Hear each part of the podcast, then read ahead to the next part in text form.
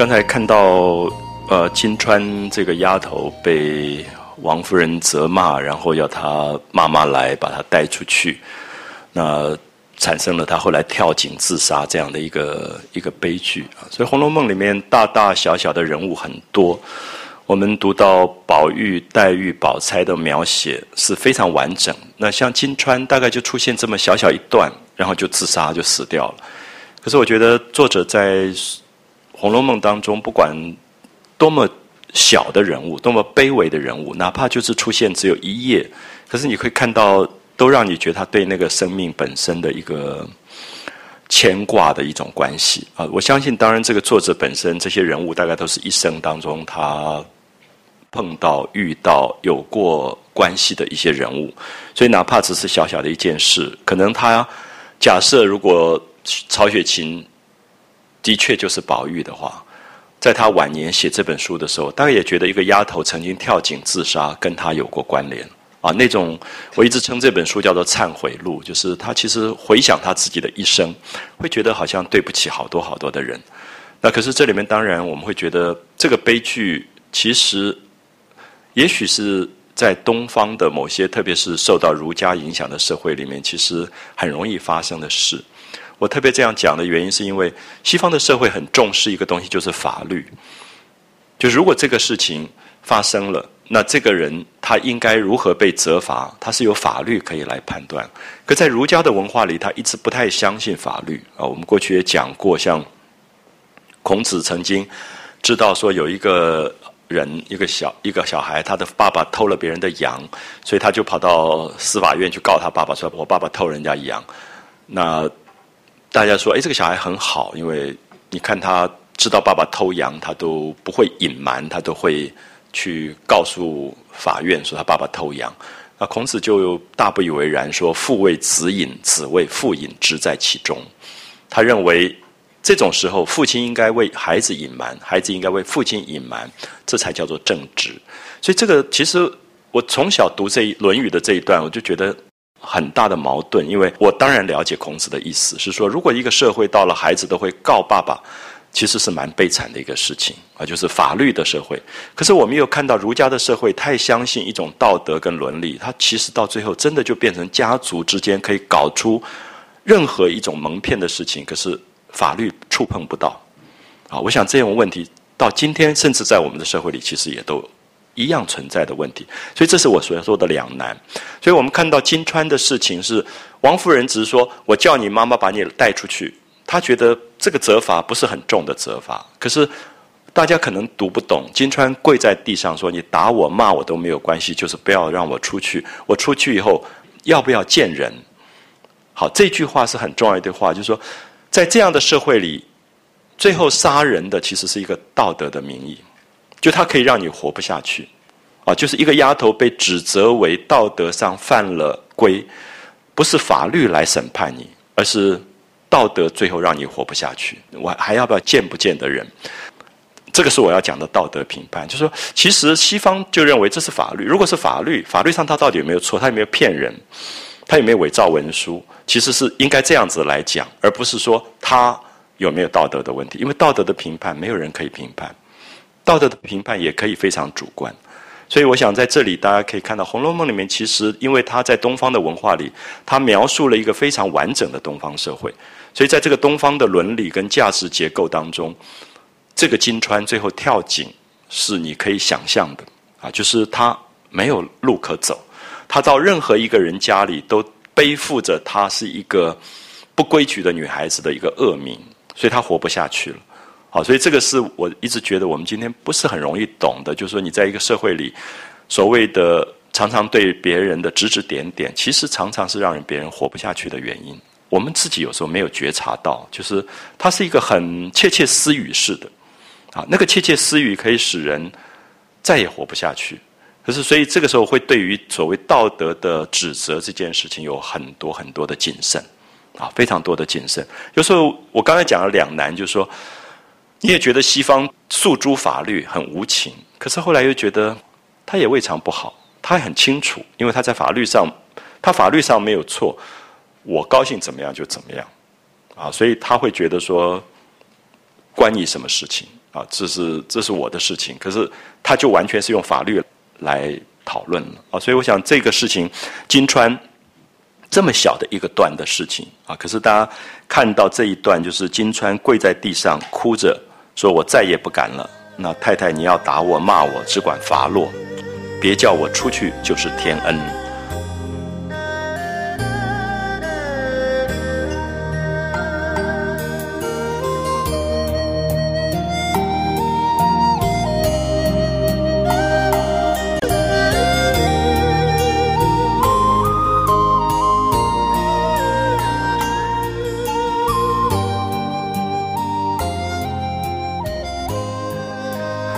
跟了太太十来年，就做了十几年的丫头，现在撵我出去，我还见人不见人呢？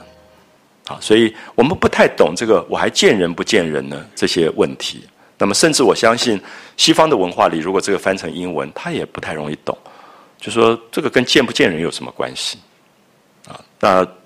大概我反正是一个劳工阶级，我在人家家做佣人，我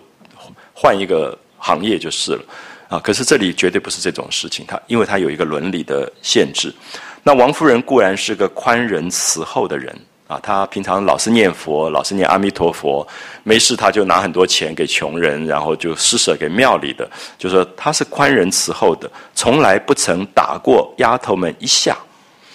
可是今天看到金川行此无耻之事，好，我们注意这个句子“无耻之事”，因为王夫人最恨的就是淫荡。他后来赶了另外一个丫头，就是晴雯，也是因为说她头发都不好好梳，就掉下来这样子，因为他觉得这是不规矩的女孩子。所以这里面也有王夫人的情节，就王夫人是大家闺秀，她觉得一个女人她是原配，她就是正正经经。然后她最恨的就是赵姨娘，因为那赵姨娘是她先生在外面娶的，所以她有她的情节，就她觉得女人就是这种就是坏女人，这样可以了解。我觉得原配有原配情节，就原配情节。我们很难解释，就是他觉得我是原配，所以是礼教很严的，然后其他的那些女人就叫做狐狸精。所以其实这个东西在西方文化也不太容易懂。可是王夫人的平常你就觉得，这么好的一个王夫人，这么宽厚对下人，可是碰到这种事，她是特别严厉，因为她有她的 complex 啊，她的那个情节在在这里。所以你大概知道说，她恨的也不一定是金川，她是忽然回想到她丈夫。旁边的那些女人都是丫头出来做妾了，所以他就很恨丫头不规矩。所以他在这里，其实我们看到这里面有另外一个潜意识里的报复的东西就会发生。所以《红楼梦》里面很细看的时候，很多的纠结啊，非常多的纠结。记不记得前面那个王夫人骂赵姨娘的的那个儿子贾环的时候，也是骂的很难听、很难听的啊，都是觉得都是用娼妇这种词。啊，那妓女啊、娼妇啊这一类的字眼出来，那是一个女性侮辱女性的时候用到的字眼。那可是我刚刚讲的原配情节，就是因为他觉得他不屑于跟这些人一样，整天把化妆的漂漂亮亮去勾引男人，所以他就觉得他不是那个角色，所以他会特别夸张对这样的一个行为的一种指责。可是我不知道大家会不会觉得，如果你回头去想，刚才我们讲到。王夫人睡觉，金钏在捶腿，然后一个小男孩十三岁跑来，就碰一碰金钏的耳环，然后又掏出一个什么口香糖塞在他口里。我觉得也还好啦，好像也不觉得说严重到最后是妓女或娼妇的这个事情。我不知道大家会不会觉得，就是作者觉得这是夏天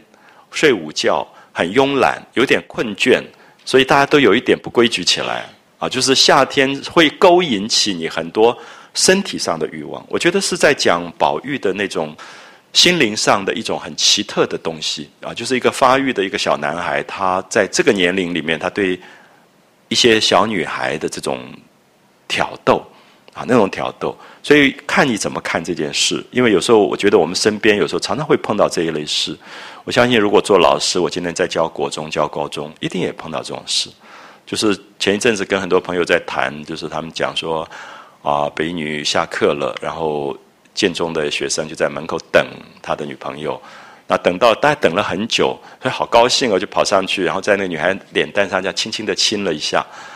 那这个事情在整个的学校里面闹得很大，大家就在讨论。有一派就说这是有辱校规的，因为在校门口；有一派就说很好啊，这个青春那么美，这样轻轻的亲了一下，这样。那真的是两面的东西。可是我觉得，也许一个社会的成熟要经过这些事情的讨论跟争议，就是你到底觉得这是淫荡还是这是美好，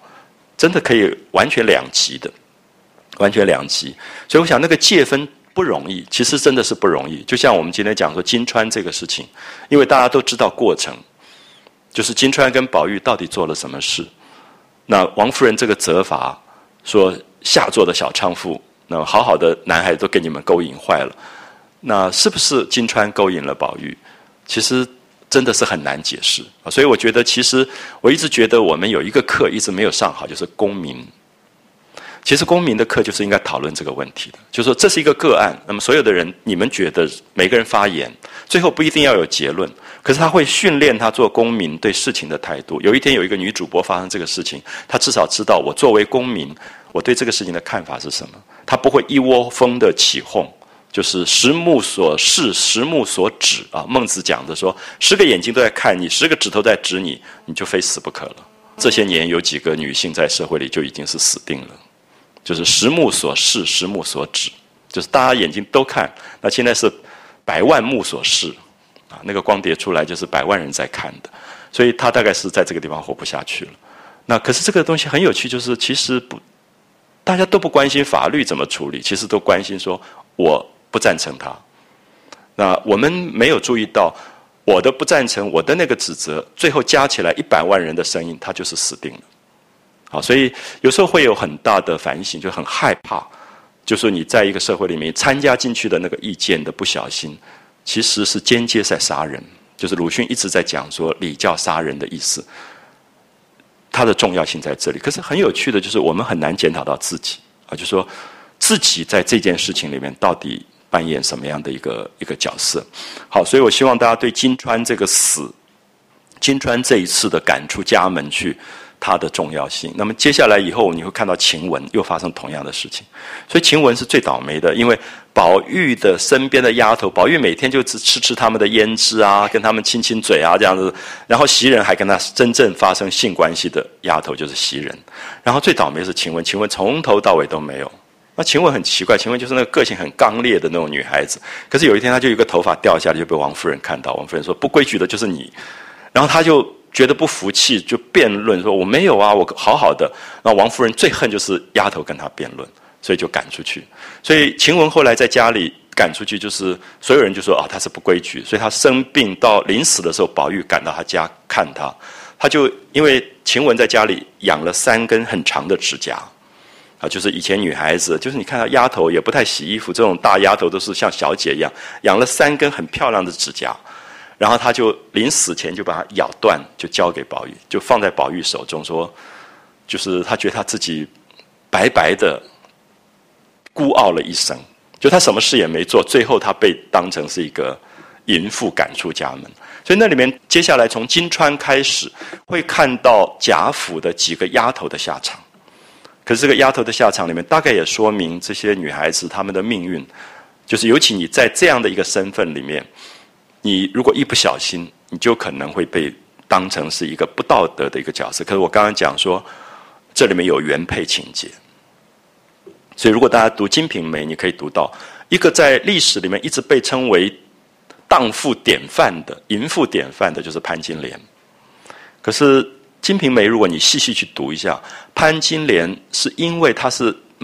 家里穷的不得了，父母双亡，所以就卖到这个大户人家做一个丫头，然后长得很漂亮很漂亮，然后这个丫头最后就被她的主人有一天晚上就逼奸、强暴了，啊，强暴以后，这个原配就恨她。好，她没有恨她的丈夫，她恨潘金莲，就说你是狐狸精，你勾引我的丈夫，就把她故意的卖给武大郎，就是一个残障，一个一个身体上很有问题，然后就卖给他，然后去侮辱他。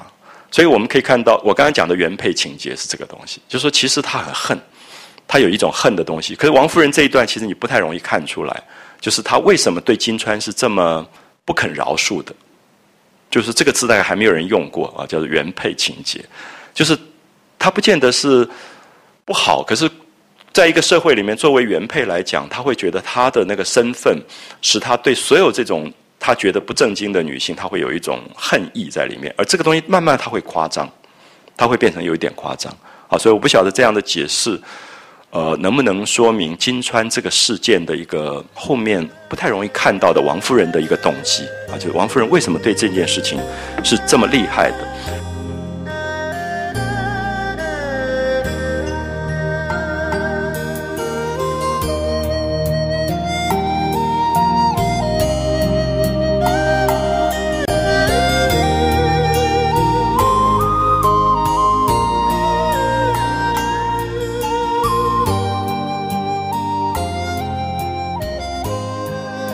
到金川行此无耻之事，此乃平生最恨者啊！平生最恨的就是他觉得是淫妇。那气愤不过，打了一下，骂了几句。那虽然金川苦苦哀求，也不肯收留，到底还是叫了金川的母亲白老媳妇来啊，就是金川的妈妈来了，就领了下去。那金川含羞忍辱的出去。注意，出去没有关系。我们今天一个佣人不做了就不做了。可是含羞忍辱就不一样，因为他在这个社会里，他再也抬不起头，啊，因为他已经被贴了一个标签，就是淫妇，他根本没有办法再到别家去了，甚至连结婚嫁都嫁不出去。所以这个是我刚刚讲的那个道德批判的力量，往往是我们不容易感觉到的一个东西。那我常常会觉得，好像这个东西在现代我们的社会里还有遗留，啊，有时候还会遗留，就是对一个事情的判断不是从法律的，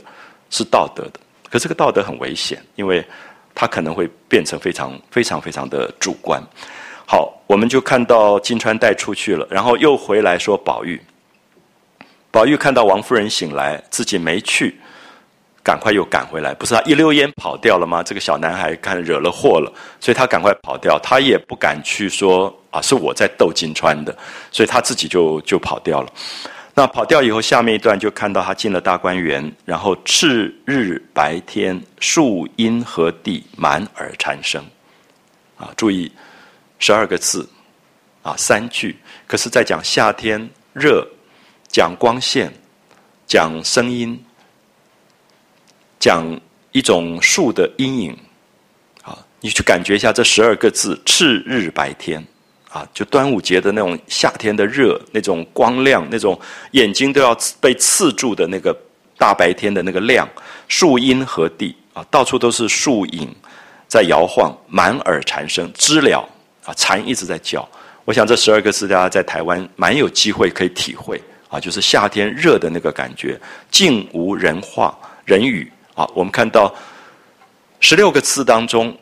就在讲一种。空灵跟寂寞吧，所以你看到这个小男孩走来走去，走来走去，好像一直觉得到处都有一点空静的感觉。所以在三十回最后，他会落在一个“情”这个字，又转回“情”这件这件事情，他就走到了蔷薇花架底下。我不知道大家有没有看过蔷薇啊？蔷薇跟玫瑰很难分，因为它都是有刺的一种花，花本身也很像。可是蔷薇在五月六月开啊，它是有点像攀藤，它可以长到很高很高，所以通常要用竹子搭架子，然后把它架起来。因为玫瑰它的主干比较粗，比较挺，那么它不需要搭架子。所以你看到如果是搭架子的，大概都是蔷薇。蔷薇一开始那个花是一大片的，然后刺也比较多啊，就是一个枝茎上全部是细的刺，玫瑰的刺比较远。很远才一个刺，很远才一个刺，所以我们呃有机会的话，大家可以分辨一下蔷薇跟玫瑰的不同。我们大概多半看到是玫瑰，尤其我们现在多半是在花店里看到，因为蔷薇很少拿来做插花的东西，因为它刺太多，啊刺太多，然后它也不太那么容易在花器里保存，啊可是蔷薇常常让你觉得是夏天的花。开到很繁盛的那个感觉，所以宝玉就走到了蔷薇花架的旁边啊！我希望大家感觉到，这里面其实是画面。就这个大观园里面，我们讲过，大观园是一个青春王国，它保护了一群十几岁的男孩女孩啊，基本上都是女孩，只有宝玉一个男孩。那么这些小孩子在里面，好像在度过他们的青春期。所以现在又发生了一个青春期的一个故事，就是他看到蔷薇花架。有人哽咽之声，就在哭，可是不敢大声哭，叫哽咽，就是害怕哭出来声音被别人听到，所以有点噎住在那里，叫哽咽啊，就低低的哭啊，就在蔷薇花底下在哭。那宝玉心里面就很疑惑，就站住细听，就想：哎，怎么会有人在这里偷偷的哭？那果然，蔷薇架下那边有人。那如今五月之际啊，现在是五月，就是农历的五月，蔷薇正是花叶茂盛之时。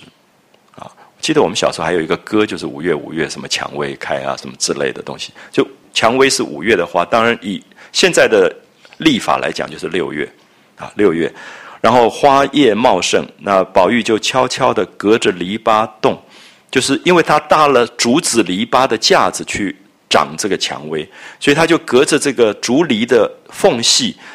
偷看，看了一下，然后看到一个女孩子蹲在花的底下，蹲在蔷薇花的底下，手里拿着一根碗头的簪子。好，我们注意，古代的女孩子把头发梳上去以后，会拿一个簪子，有点像我们吃饭的筷子，长长的插在头发上。那这个簪子有时候是玉，有时候是金。可是像这种唱戏的女孩，大概也就是很有时候甚至是木头的啊，木头的柴就插在头发上，所以就是一个像筷子一样的一个一个东西。所以她就拿那个簪子在地上抠土，就是挖那个土啊，抠来抠去抠土，那一面悄悄的在流气，就在掉眼泪。所以宝玉看到就有一点纳闷，就觉得天气这么热，大家都在睡午觉，那这个女孩怎么会躲在蔷薇花架底下？怎么会拿着头发上的簪子在那边抠土？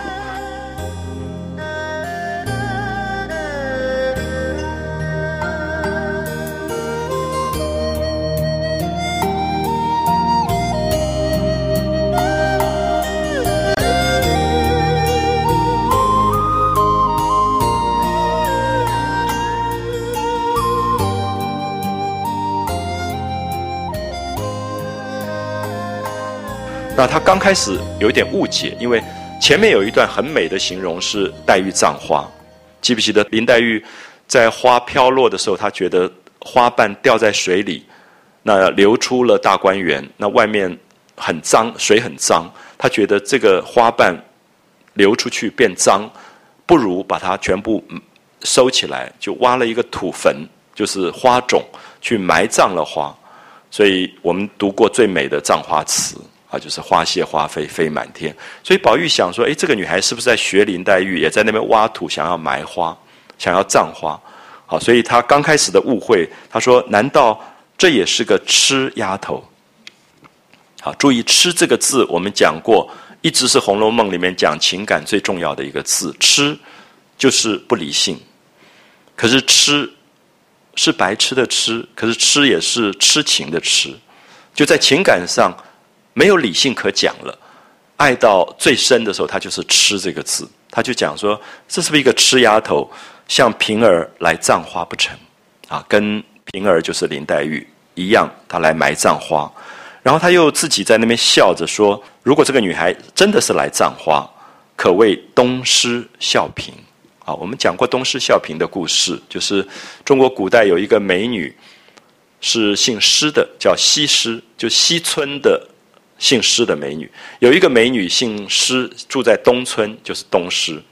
其实两个都是美女，那这两个人都嫁到了吴国做夫差的宫里的宫女。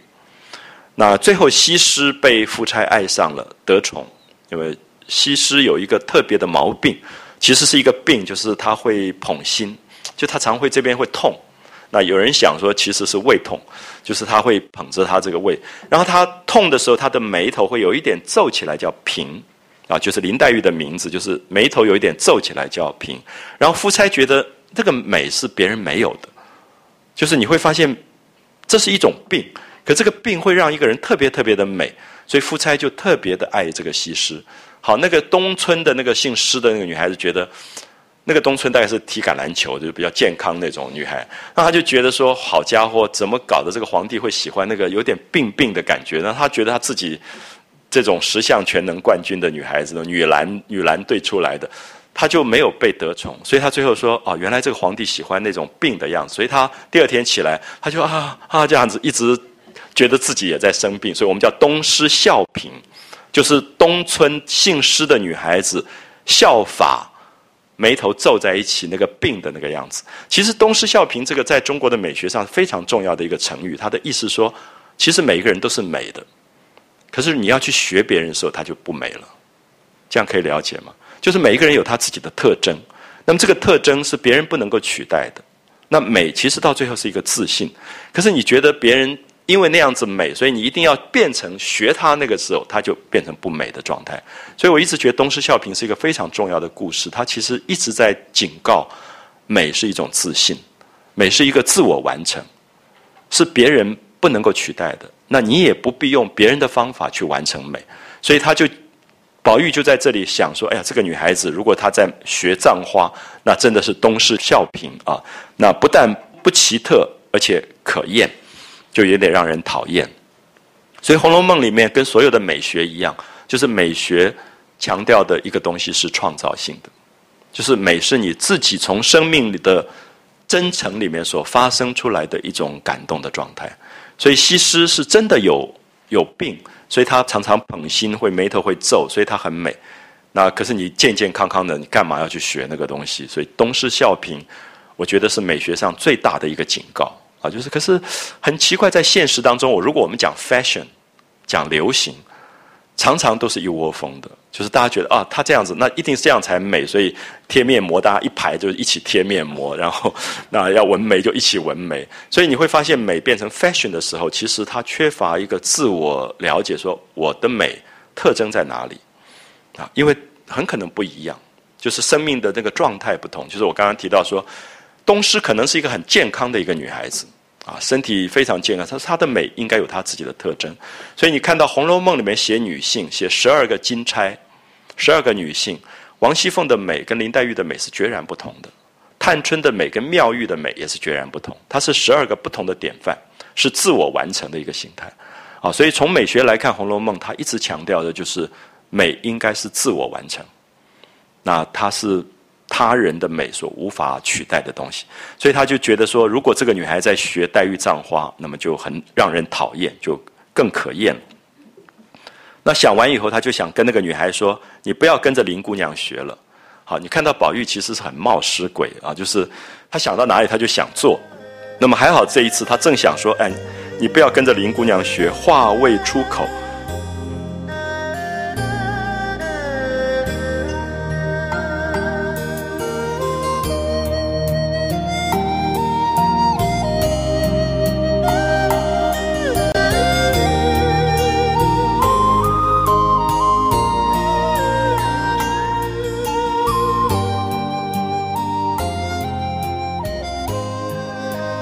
还没讲出来，幸而再看的时候，一看，哎，这个女孩子很面生，就是没有见过什么几次面的，不太熟的，不是一个侍女，就是不是她身边的丫头，好像是十二个学戏的女孩子里面的一个。那她也分不出来，到底她是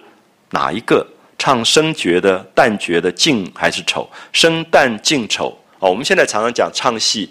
在中国传统的戏剧里，叫生旦净末丑，有五种角色。那么这些女孩子，她们大家记不记得，当时因为贾元春不是要回来省亲吗？所以常常要演戏。那后来觉得，哎呀，每天演戏还要请这些戏班子到家里来演，怪麻烦的。所以后来就派一个人贾强，就到江南去采买，买了十二个学戏的女孩子。那记不记得有一次他们演完戏以后，贾母就。觉得他们演得很好，就特别叫两个演戏的来他面前说：“你们两个演得很好，你们几岁啊？一个九岁，一个十一岁。”所以我们知道，刚才讲的十二个和尚，十二个唱戏的，其实都是买来，都是孤儿，啊，基本上都孤儿。就过去好人家的小孩不会去学戏的，因为唱戏的戏子地位很低，所以大家都是孤儿。你们看过《霸王别姬》的电影里面，就是那种孤儿卖到戏班子。任打任骂的，就是很苦的小孩子。所以现在我们看到这个灵官，大概就是这个年龄，啊，就是有点情窦初开，然后他就演戏。可是宝玉为什么有点认不出他？因为他们在舞台上是化妆的，化过妆的，所以宝玉就不太认得出来。说，诶，他们下了妆以后跟上了妆又不太一样，所以他就不太认得出他到底是哪一个演哪一个角色的。宝玉就忙把舌头一伸，啊，注意这个动作。就是非常小男孩的那种调皮啊，那种感觉。就宝玉就伸了一下舌头，赶快把口掩住。他说：“啊，幸好不曾造次，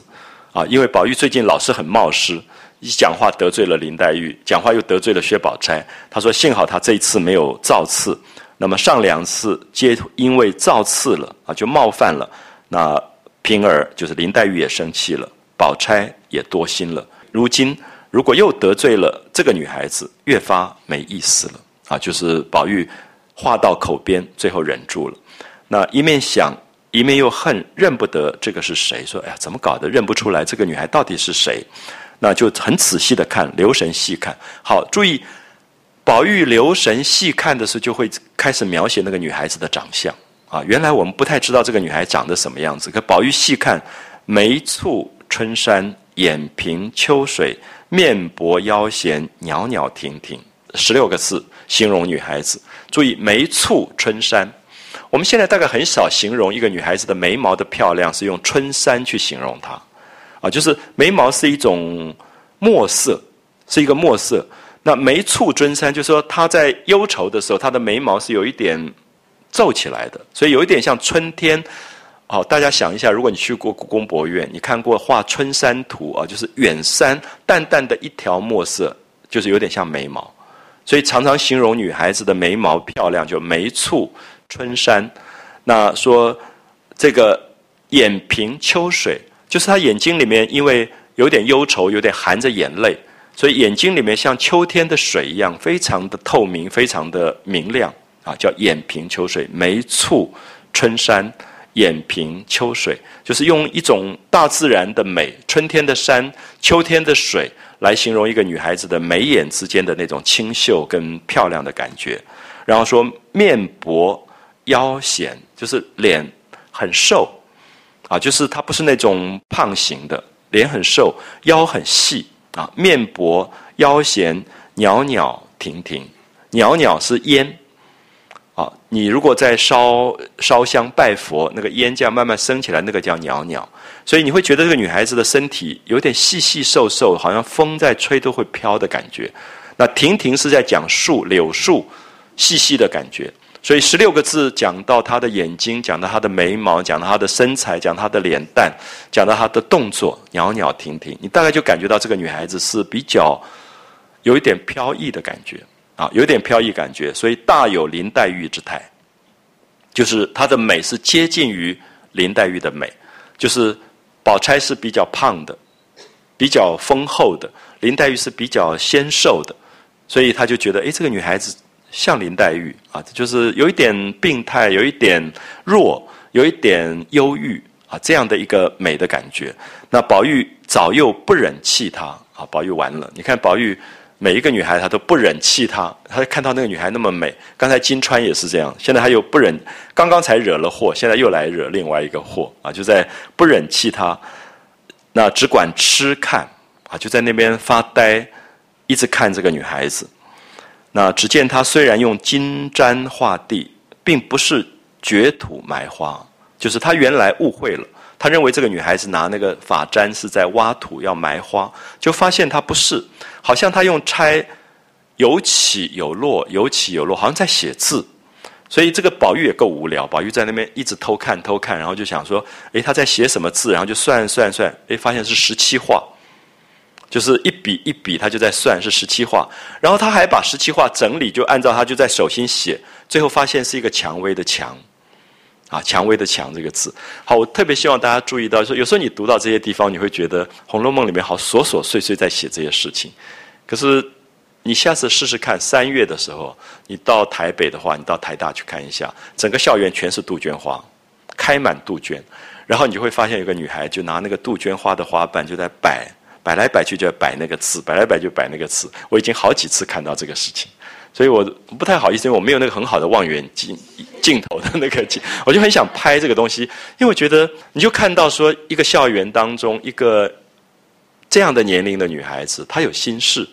然后她就用那个春天的落花的花瓣一直在摆一个名字，一直在摆一个名字。所以这些事情其实不是《红楼梦》在发生，我们的当下也在发生。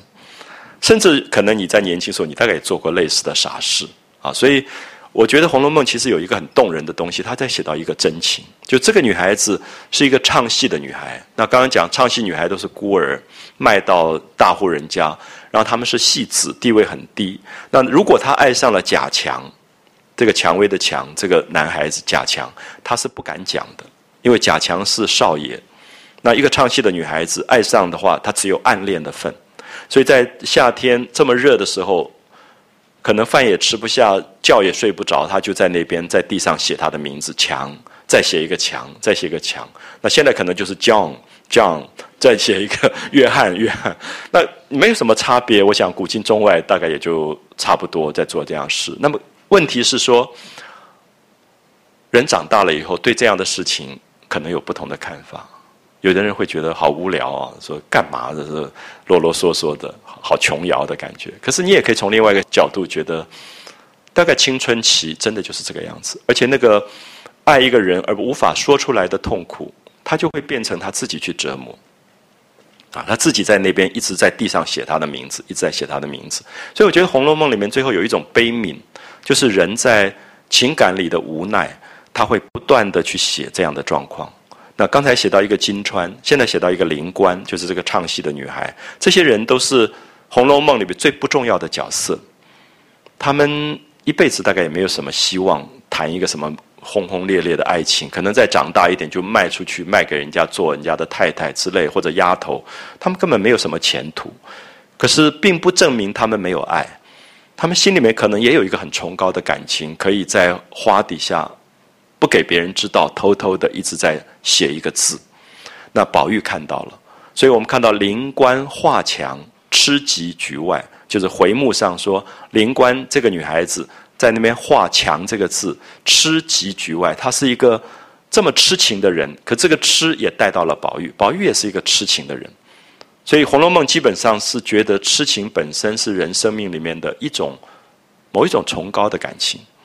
那也许别人都不理解，也许你很自苦，啊，可是这个自苦，《红楼梦》的作者是赞美的，啊，他觉得生命里面有这个东西，比没有这个东西要要丰富，要更丰富。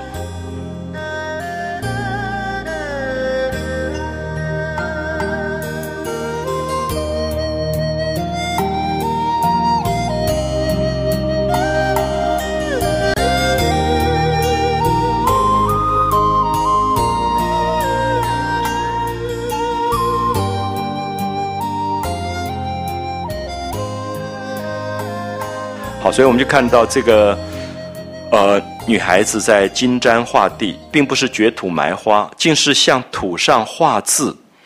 在泥土上面画字。所以宝玉就用眼睛跟随着簪子的起落啊，你看他有没有够无聊？他就看他，哎，这一笔怎么写？起从哪里起笔？从哪里落笔？一直一画一点一勾，然后他就数啊，原来有十七画，数算出来有十七笔。这都是《红楼梦》的细节。好，我相信我们今天走过一个地方，可能会看到科公馆有一个女孩子拿着落下来的紫荆花在那边摆。你不会像宝玉这么细心的去看，可这里面就是《红楼梦》的部分，就是他很细节的在写一笔一笔，然后看说，诶，这有一共有十七画，然后十七画以后，他就在自己的手心再写一次，看看到底是什么字，然后要把这个字写出来。那自己在手心里用指头按着他方才下笔的规矩写了，猜是个什么字，写成一想啊，原来就是蔷薇花的“蔷”这个字，所以你才知道刚好在蔷薇花架底下，可以了解吗？这个女孩子爱上了一个男孩叫贾强，名字叫贾强，所以她特别找到，她看到这个蔷薇花，她就想到了贾强，因为同样的一个字。触景生情，所以他就在那边一直写墙，一直写墙。所以宝玉还不知道他是写什么东西。宝玉想，他大概要写诗吧，所以就在那边等。啊，所以我们看到原来是蔷薇花的墙，那宝玉就想，必定是他也要作诗填词。啊，他想这个女孩子大概要写诗，要写词，所以他就很想看，说看到了蔷薇花，应有所感，偶成两句，一时兴致。怕忘了，就在地下画着推敲。推敲的故事我们好像也讲过啊，就唐朝的时候有一个诗人叫贾岛，那这个贾岛有一天骑在一个小驴子上，就在那边想要写一首诗。那么这个诗里面有一个很美的句子，叫“僧推月下门”，一个和尚僧侣僧用手推开月光底下的一个庙里的门，僧推月下门，很美的一个句子，只有五个字。可他骑在驴子上，就在想说：这个僧推月下门啊，我如果现在讲推，大家做一个动作，一定是这个动作，因为推是用手掌才叫推。那他就觉得这个动作有点太重，因为月光夜晚寺庙都很安静。所以他觉得不应该用“推”这个字，应该用“敲”，因为敲比较轻，对不对？敲的动作是很小的动作，不是推这种，不是大的手掌的动作，是手指的动作，就比较轻。他觉得“敲”这个字也比较美，他觉得应该用“生敲月下门”。可是“生敲月下门”是不合逻辑的，为什么？因为晚上的寺庙没有人看门。不会有人开门，你敲门不会有人出来，所以是推门才比较对，敲门是不对，所以他就在那边说，应该生推月下门还是生敲月下门？想来想去，想不通，不晓得怎么决定。结果那个驴子就咚一下就撞到一个大轿子，然后上面坐的是韩愈，知道韩愈哈，当时的府尹就是市政市长，就撞到谢长廷了，然后这个。就很火啊，发生车祸擦撞啊，然后就下来要处理车祸现场，然后大家就论理说哪里有时候骑着一个驴子就撞到我的这个上面，然后这个贾导就说抱歉啊，不好意思，不好意思，我我因为在写诗，一下出了神，结果就撞到了。就韩愈就很高兴说啊，你在写诗，你在写什么诗这样，然后两个就聊起来，这是大概历史上第一次车祸和解到这么好的，然后这个。他就跟他说：“我在写‘生推月下门，生敲月下门’，不能决定到底要用哪一个字。我正在推敲，啊，正在推敲。所以我们现在还用到这个字。那韩愈就跟他说：‘用敲，敲这个字比较好，就‘生敲月下门’。所以两个人就就韩愈也被他罚款啊，什么就没事了。所以我常常讲说，唐朝的车祸就是用这样方法和解的。可是你千万不要想在高雄用这个方法。”车祸和解啊，那所以我们现在常常讲推敲，就是讲这个字，就是说他在那边想要怎么用诗里的字，因为写诗的时候，诗里面的字是特别讲究的，所以会叫做推敲推敲。好，所以他说大概在画着推敲也未可知。那宝玉就很好奇说，看他底下再写什么啊？这个墙这个字还要写什么？一面想一面又看，只看到那个女孩子还在那里画，画来画去。还是一个“墙”这个字，有没有发现它动人就在这里？其实唱戏的女孩子是不读书的，啊，唱戏女孩子不读书，因为就是有人教她唱戏。可是唱戏的女孩子偶然会通文字，因为他们会看戏词，看戏词。所以唱戏的女孩子，我碰到一些过去比较老的这种科班出来的，他们很奇怪，他们出口成章，因为唱戏在舞台上用到很多诗词，可是其实他认字时候认的不多。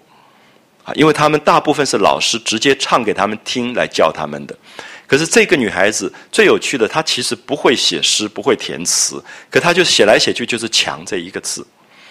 有没有发现，一个字你会写了一次，再写一次，写了十次，再写第二十次，写了第三十次，再写第四十次，就是痴情。所以《红楼梦》我们从今天早上开始讲起，就在讲情那个字，就是它变成反复的纠缠。就是那个字对他有意义，对别人都没有意义。所以，如果我们写诗的话，那个诗句还是有有内容的。可是这个“墙”这个字没有任何意义。所以有时候你到台大，你看到女孩子拿杜鹃花摆的，可能是一个英文的字母。可是你当然知道一个英文字母大概代表一个什么东西。可是对我没有意义，可能是一个 J，那他就一直一直摆摆摆摆出一个 J，然后又摆一个 J，又摆一个 J。那他也不是要玩这个扑克牌，可是他就是那个字母一定对他有意义。所以其实这一段很动人，就是你会发现这个灵官跪在地上，在那边一直画那个字，一直画那个字，画来画去就是“强”这个字，因为是他的宿命，是他忘不掉的，是他没有办法释怀的那个人。那也是他，我们讲早上讲说他的冤家吧，就是他宿命里面的冤家。他对方大概都不知道，贾强根本不知道，因为有一种情感是可以。私密到连对方都不知道的，可他自己可以一直在里面去完成啊，一直去完成，所以这个才叫做吃啊。就《红楼梦》一直在讲吃这个这个字。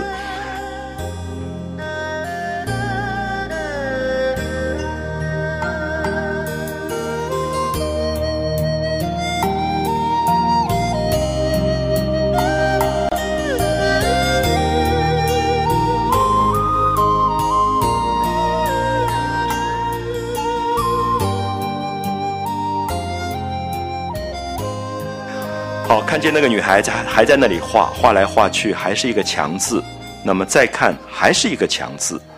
里面的原是早已吃了。啊，里面的就在花架里面的那个女孩子早已经痴呆了，就在那边画来画去，就在画墙，画完一个墙又画一个墙，已经画了有几十个，外面不觉得也看痴了。所以这一段不知道大家会不会感觉是《红楼梦》里面，让你觉得人世间就在一个痴情里面，啊，那宝玉也想到他自己的很多心事，这个女孩子也在他的心事就是痴情，所以我不知道大家会不会觉得这种片段。里面有一个很深情的一个东西，就是写完又写，写完又写，没有办法释怀，没有办法排遣的那个苦闷，而且特别是在夏天很热，然后在那种慵懒困倦当中，好像天长地久，可是自己有一个情的东西没有办法了结，就在那边一直在打结，一直在打结，一直在写这个字，所以也许。读到这样的片段，会想到自己在同样的年龄看到，诶，有一个同学在那边一直写，一直写，然后就好无聊。其实我们常常那个时候会笑这种人的，然后也常常会觉得跟别人讲说好无聊，那个人神经病这样子。可是不晓得，有时候你觉得读到《红楼梦》的时候，你才提醒你自己说，也许那个人在那个年龄当中，他在发展他自己情感上的无奈。好，所以我一直觉得《红楼梦》帮助我去看待现实人生里面很多事件。那么，也许如果再活一次，你大概会对人生有很多的原谅，就不会那么常常会说啊神经病这些是错事情。可是没有什么对错，那他只是没有办法没有办法释怀而已啊。所以我们看到这个丫头在那边写字，然后宝玉两个眼睛珠子只管随着簪子动，心里却想这个女孩子一定有什么说不出来的大心事。好，这是宝玉的体谅，就是你看到一个人过不了关，情感上过不了关，你会有两个反应：一个反应是神经病，自己折磨自己；一个是觉得悲悯，啊，因为知道他过不了关，所以他宝玉就在那边看说：“哎呀，这个女孩子一定有什么大心事。”因为宝玉前几天还发生同样的事，对不对？要扎那个玉啊，要活不下去，跟黛玉哭来哭去啊之类的。所以，其实宝玉懂得这个东西。宝玉从他自己的情感的纠缠，他知道，哎呀，这个女孩子大概也在受苦，啊，情感上的一个折磨。所以，这个女孩子一定有什么说不出来的大心事，才这么个形影外面。那既是这样的形影，心里不知怎么熬煎。注意这两个字，熬煎。就宝玉觉得情感是一个熬煎，好像用小火去烧你一样，那个痛。所以我们会发现“熬煎”这两个字是从宝玉的口中说出来的啊，就他知道情感无奈的时候是这么这么苦的，这么苦。那我们通常不容易看到这个苦，我们通常在身边看到别人受这个苦，也不一定会有这种同情。可是《红楼梦》很大的提醒是对这个苦的同情就是其实很苦，就是像煎熬一样啊，就熬煎。他说：“哎呀，这个女孩子。”不晓得受多大的熬煎，所以其实这个三十回到这个时候，你会发现不同的人在不同的情感的煎熬当中，像一个夏天的郁闷苦闷，那得不到一种清凉，所以下面你看到要下雨了，一场雨过来，好像要领悟什么东西，而是在宝玉懂得这个熬煎以后，他会有下雨这件事情发生，所以我我觉得那个写法真是太奇特，就完全是象征。好，我的意思是说，你有时候觉得夏天闷闷闷闷到好难过，那个傲热，然后忽然高雄那个午后雷阵雨，然后打雷下一阵暴雨啊，你觉得也就发泄了。那么也就是说，这个时候宝玉觉得这个女孩子好好让她发泄一下还好啊，就说她其实蛮压抑的，因为一直在写那个墙那个那个字啊，不知道怎么熬煎。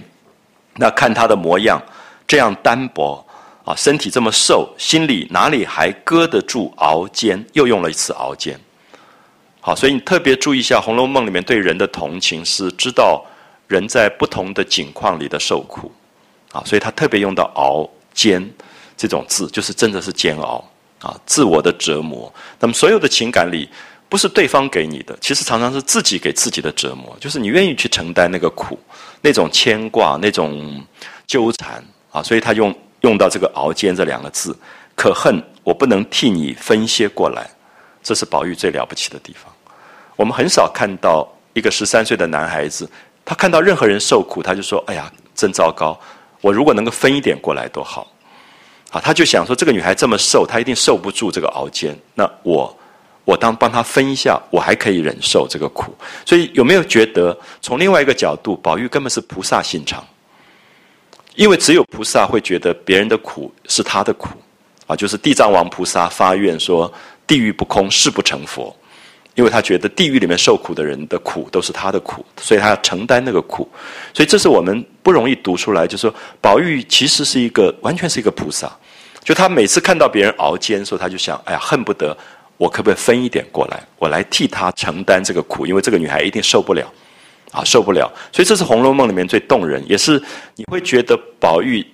其实真正是《红楼梦》里面最重要的一个领悟的力量。就他真的是一块玉，呃，他有一种悲悯啊，有一种大慈悲在在他的身上。那他也会像小男孩去逗逗什么金钏啊什么，可是这个时候他看到别人受苦的时候，他就说恨不能分过来，我来承担一点。所以在。我们早上讲的二十九回里面说，享福人在祈祷福。我们说福是要分的，可是苦难也是要分的，啊，就是说，当你的福分跟别人分享的时候，你的福分会更大；当你的苦跟别人去分担的时候，那个苦痛苦痛会比较减少。所以，我想这里面其实。所谓的同体大悲，佛经里面讲同体大悲，是感觉到人世间所有的福跟苦是大家一起去一一个共业，啊，一个共业，它不是你个人可以置身于局外，所以吃及局外，灵官画墙，吃及局外。记得这一回的回目，我们不可能是局外人，我们对某一个人说幸灾乐祸的指指点点，说你看他现在倒霉了，他现在不能做主播了。可是我们不可能是局外人，就是以佛家的语言来讲，叫做共业。就是如果这个地方有一个人受苦，所有的人一起共业，它是一个大的共业。所以《红楼梦》是在这个观点里面写这个小说里，所以宝玉才会说啊，这个女孩受苦，他连这个女孩子单恋谁都不知道，可他说恨不得分一些过来，我可以替她受这个苦。好，这个是《红楼梦》里面其实最重要的一个一个主旨。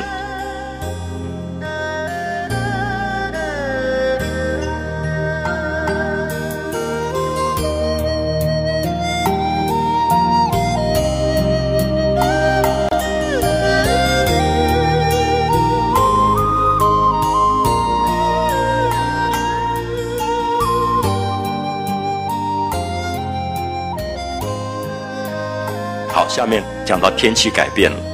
伏中阴晴不定。有没有听过一个字叫三伏天？夏天最热的时候叫伏啊，伏中就是夏天最热的时候的阴晴是不定的。就是我觉得台湾最容易理解这个事情，就是午后忽然闷闷闷闷到最热的时候，忽然雷阵雨来了。好，阴晴不定，片云可治雨，就是一片云来就下雨了，一阵凉风过来，刷刷落下一阵雨来。好，我觉得这里面有一点象征啊，我不知道大家会不会觉得，就是这一回当中一直在讲夏天热，讲欲望，讲苦闷，然后忽然这个时候要下雨，为什么？这个下雨记不记得？下雨前面接的就是宝玉觉得他可以分担别人的苦，忽然下雨了，所以我忽然觉得这个雨是好像是菩萨的那个洒的那个甘露水一样，就它其实是一个人世间的救赎。好，就是你特别注意一下这个作者的写作的方法，就是说，在宝玉要分担这个女孩子的苦的时候，忽然天气变了，所以闷热要过去，要下雨，那个雨要下来，所以他有机会跟这个女孩子讲，因为这个女孩子蹲在那边一直画一直画，就不觉得那个雨从头淋下来，夏天这么大的雨，然后宝玉看了就很心疼，就觉得怎么搞得连下雨都不知道，所以宝玉说：“哎呀，你不要再写了，你不要再写了。”你全身都淋湿透了，然后这女孩就回头看，看到一丛花里面一个半边的脸，她不知道是宝玉，因为宝玉长得非常漂亮，她觉以为是个女孩子，她就看她说：“啊，谢谢姐姐，你提醒我下雨了。可是姐姐你在那边不是也在淋雨吗？”宝玉才发现她一身全部淋湿了。好，这个是很动人的一个画面，就是宝玉根本忘了他自己也在淋雨，因为他关心这个女孩子的淋雨。那这样淋雨要生病会受苦，可是他自己在淋一个很大的雨，好，所以我不知道这些东西大家可不可以了解到，灵官画墙，吃及局外，其实是真的在讲说，世界上受苦这件事情没有局外人，大家都在局内。其实每一个人受不同的苦而已。所以宝玉某一种悲悯，就是同体大悲啊。所以在这一段里面是非常非常佛教的一些东西出来。当然作者没有用说教的方法，可是宝玉跟灵官根本没有任何的缘分。平白无故，可他就会关心这个人，他关心这个在精神上受到熬煎的女孩子，他觉得她很苦，所以他想要去分担她这个部分。所以我一直觉得这一段写的非常漂亮啊！就其实我记得很小时候读这段，我就很感动，就觉得有一个女孩在那边一直写那个墙，然后又下雨。那可是那个时候没有没有办法理解到这么深。那么现在觉得这一段真的就是佛经啊，就是他用画面在讲佛经，讲一个很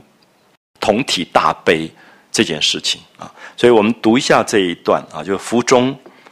阴晴不定，片云可以治雨。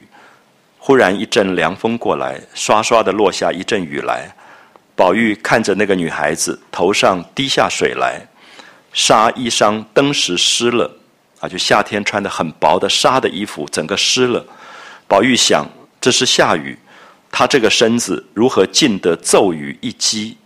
啊？就是他这么瘦。这么单薄，那么这样的雨淋下来，他哪里受得了？那么夏天这么热，刚刚晒了太阳，现在雨一击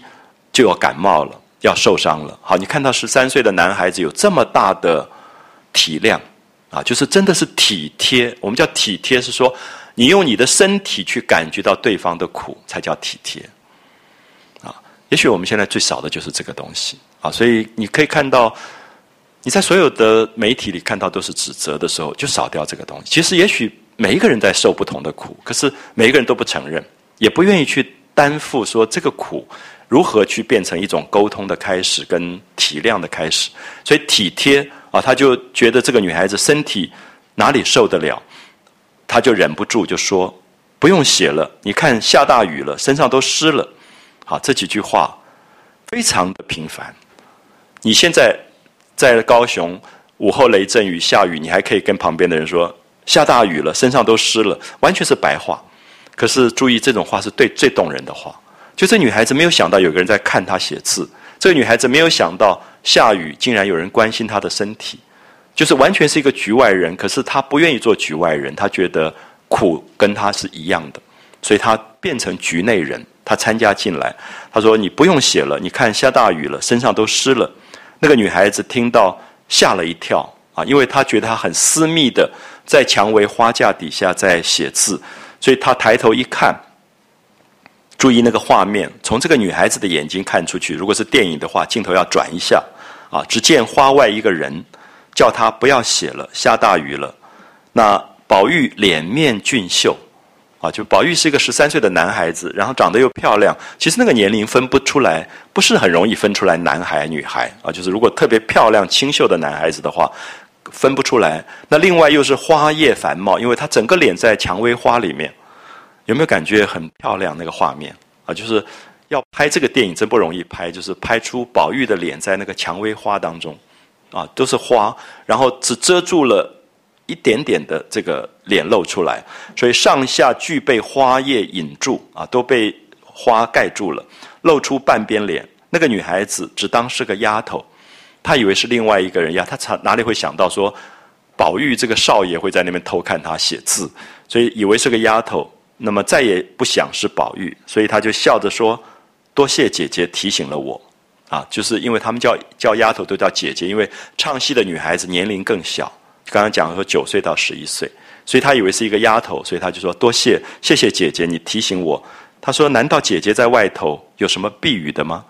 啊，就是他提醒他说你现在叫我不要再写字了，因为全身都淋湿了。可你在外面不是也淋湿了吗？好，一语提醒了他。所以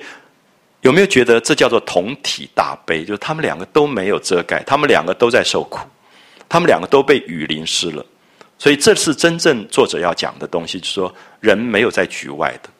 如果那个雨下来，每一个人都要受那个雨的凄凉。好，所以他就一语提醒了宝玉，宝玉就哎呀一声，觉得浑身冰凉。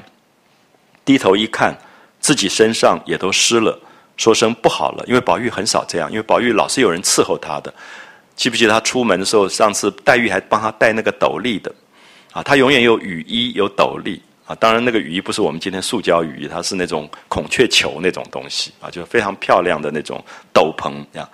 那说声不好，就一气跑回了怡红院啊，就是赶快跑回家去。那心里还记挂着那个女孩子没处避雨啊。注意作者还丢下一句话，他自己淋得湿透了，冰凉湿透。赶快跑回家，可是心里面他还在挂记，还在牵挂，说：“哎呀，那个女孩子没有地方躲雨。”所以这里面就是看到宝玉的多情，就是他对人间有一种关怀，而那关怀其实不是占有，因为这女孩子跟他没有关系，所以他的情表现在黛玉的身上是一种，可是表现在一般的同体大悲上，其实是另外一种不同的心情。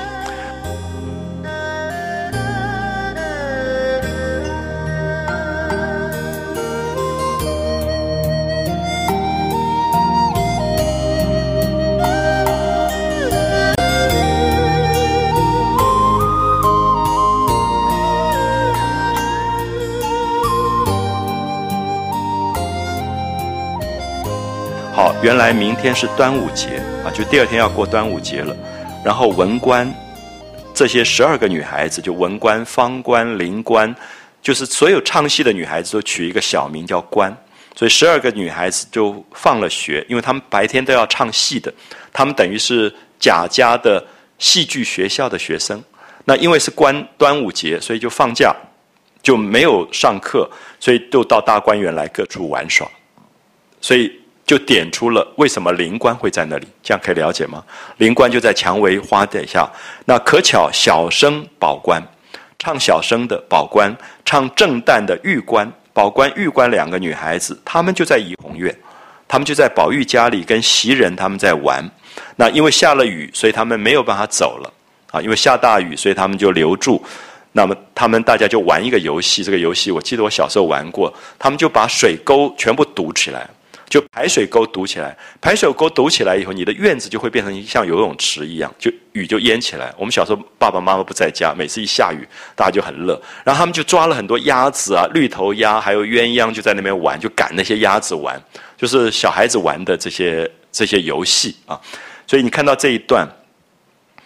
就是他们大家把沟堵了水，积在院内，然后把绿头鸭、花鸡了、采鸳鸯。就是这些水鸟抓的抓，赶的赶，缝了翅膀，缝了翅膀，就是说，因为这些野鸭会飞的，会飞，所以你用线去把它翅膀缝起来以后，它张不开来了，所以它们就可以玩的。我们我记得我们小时候不是缝，我是剪，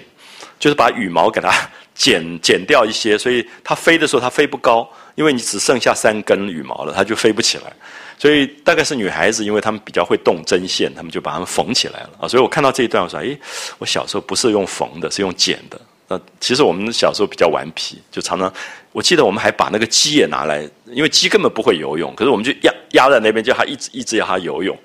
小时候就是这种，就《红楼梦》里面写到很多，其实是非常青少年的游戏啊，就他们完成一堆的那个感觉，然后放在院子里玩耍，然后因为他们把水沟堵起来了。所以他们就必须把门关起来，门不打开。所以这个时候宝玉跑回来的时候，没有人知道宝玉回来。所以下面就发生了一个这这一回的结尾的一个一个事件，就是袭人呐这些人都在游廊底下嘻嘻哈哈就在闹，因为你在玩耍的时候声音很大啊，也非常的吵。所以宝玉看到关门了，就用手扣门，就一直拍门拍门说开门开门。那里面所有的人因为都在笑都在玩，哪里听见？没有人听见，所以宝玉就在那边一一直淋雨，叫了半天，拍的门山响，啊，就是门已经拍得非常非常大声，里面才听见了。那大家都在想说，宝玉现在大概在贾母那边，或在王夫人那边，那么下这么大的雨，宝玉是不会回来的。所以没有人想到宝玉这个时候会回来，所以袭人就笑着说：“谁这个时候会叫门呢？”大家就不太愿意去开门。那宝玉说：“是我是我。”结果麝月听到说，好像是宝姑娘的声音，因为注意在下大雨，因为大雨的声音把那个人的声音盖住了，所以平常他们一听就知道啊，宝玉回来了。可是现在他们听不清楚，说到底是谁，所以麝月就猜好像是宝姑娘，啊，好像是宝钗。那晴雯就说胡说，宝姑娘这个时候怎么会来啊？因为夏天这么热，下大雨，怎么会这个时候跑来？那袭人就比较的谨慎。我们看到这里就是个性，因为袭人本身是一个比较稳重的一个丫头，所以她说还是看一看吧，到底谁回来？所以袭人说我去看一看，隔着门缝看一看。那如果是应该要开的就开，因为他们正在玩玩那个水池，所以门开了以后那个水会流掉，所以他们他就觉得说，如果不要开的话，我们就不管他了，就让他淋着雨。说着就顺着游廊到门前，往外一瞧，好，这一看不得了。只见宝玉淋的雨打鸡一般，好，雨打鸡就是鸡被雨淋了以后就瘦瘦高高的，然后那个毛都这样子卸下来。所以我们看到宝玉他这次淋得蛮惨，因为他很少有这种经验啊，就是被那个雨淋得一身湿透的这样，好像雨打鸡一样。那袭人看了以后就就很很害怕，因为袭人是很照顾宝玉的，就觉得这样生病了怎么办？可是又觉得好好笑，就是宝玉从来没有这样湿哒哒的那样一身子流着流着雨，就一面开了门，然后又笑得弯腰，就在那边笑弯了腰，就拍着手说：“怎么这么大的雨里，你怎么跑回来了？哪里知道是你回来了？”好，宝玉气得要死，因为他在门外面没有人开门，所以气得半死的时候进来以后，一进来这个少爷脾气出来了，他就想说哪一个丫头就这么大胆，我拍了半天门不开门，嘣一脚就踢过去，就踢到了袭人。所以我们看到这里很有趣，就是《红楼梦》一直在讲一个东西，就是人跟人之间的因果是大家都不知道的。就袭人是宝玉最疼爱的一个丫头。那宝玉平常对任何人连大声骂一句都不会骂，那第一次发脾气踢了一脚，没想到踢到就是袭人，然后袭人就一大块在额骨这么青了一大块，晚上就吐血。那就是个小男孩，其实动作也很粗的啊，所以我们看到这里面都在讲，就是宝玉真的是很奇特，就是这个这个小男孩个性有时候温柔的不得了，有时候又粗暴起来，因为其实我相信青春期是一个很不稳定的个性。所以作者写的极好的原因，也不会让你觉得刚才宝玉在那边看女孩子画字这么温柔这么多情，他不会一味都是这个样子。如果那样写的话，这个小说就不好看了。可是宝玉一下子又粗鲁起来了，又粗暴起来。我不知道大家了不了解，就说其实人的个性写得好是很多面的，非常多面。就是他刚才这么温柔多情的那一面，现在忽然变成气起来的时候，像狗急跳墙一样，就踢了一个踢了这个袭人。好，我们看到，呃，宝玉一肚子没好气啊，心里面想说：你们竟然不开门，满心里要把开门的踢几脚。开了门，并不看真是谁，只当是小丫头抬脚踢在楼上。袭人哎呀一声，宝玉还骂说：下流东西！我素日担待你们得了意了，一点也不怕，越发拿我取笑了。口里说着，一低头，看是袭人哭了。才知道踢错了，赶快笑着说：“哎呀，原来是你踢在哪里了？你注意一下那个转折，就是原来那个骂下流东西，气得要死。可是，一看是袭人，说：‘哎呀，怎么踢了你了？’说就很抱歉的感觉。好，就是短短的几行，宝玉的心情的转折啊，就是赶快跟他道歉，说踢错了，赶快说：‘哎呀，原来是你踢在哪里了？’”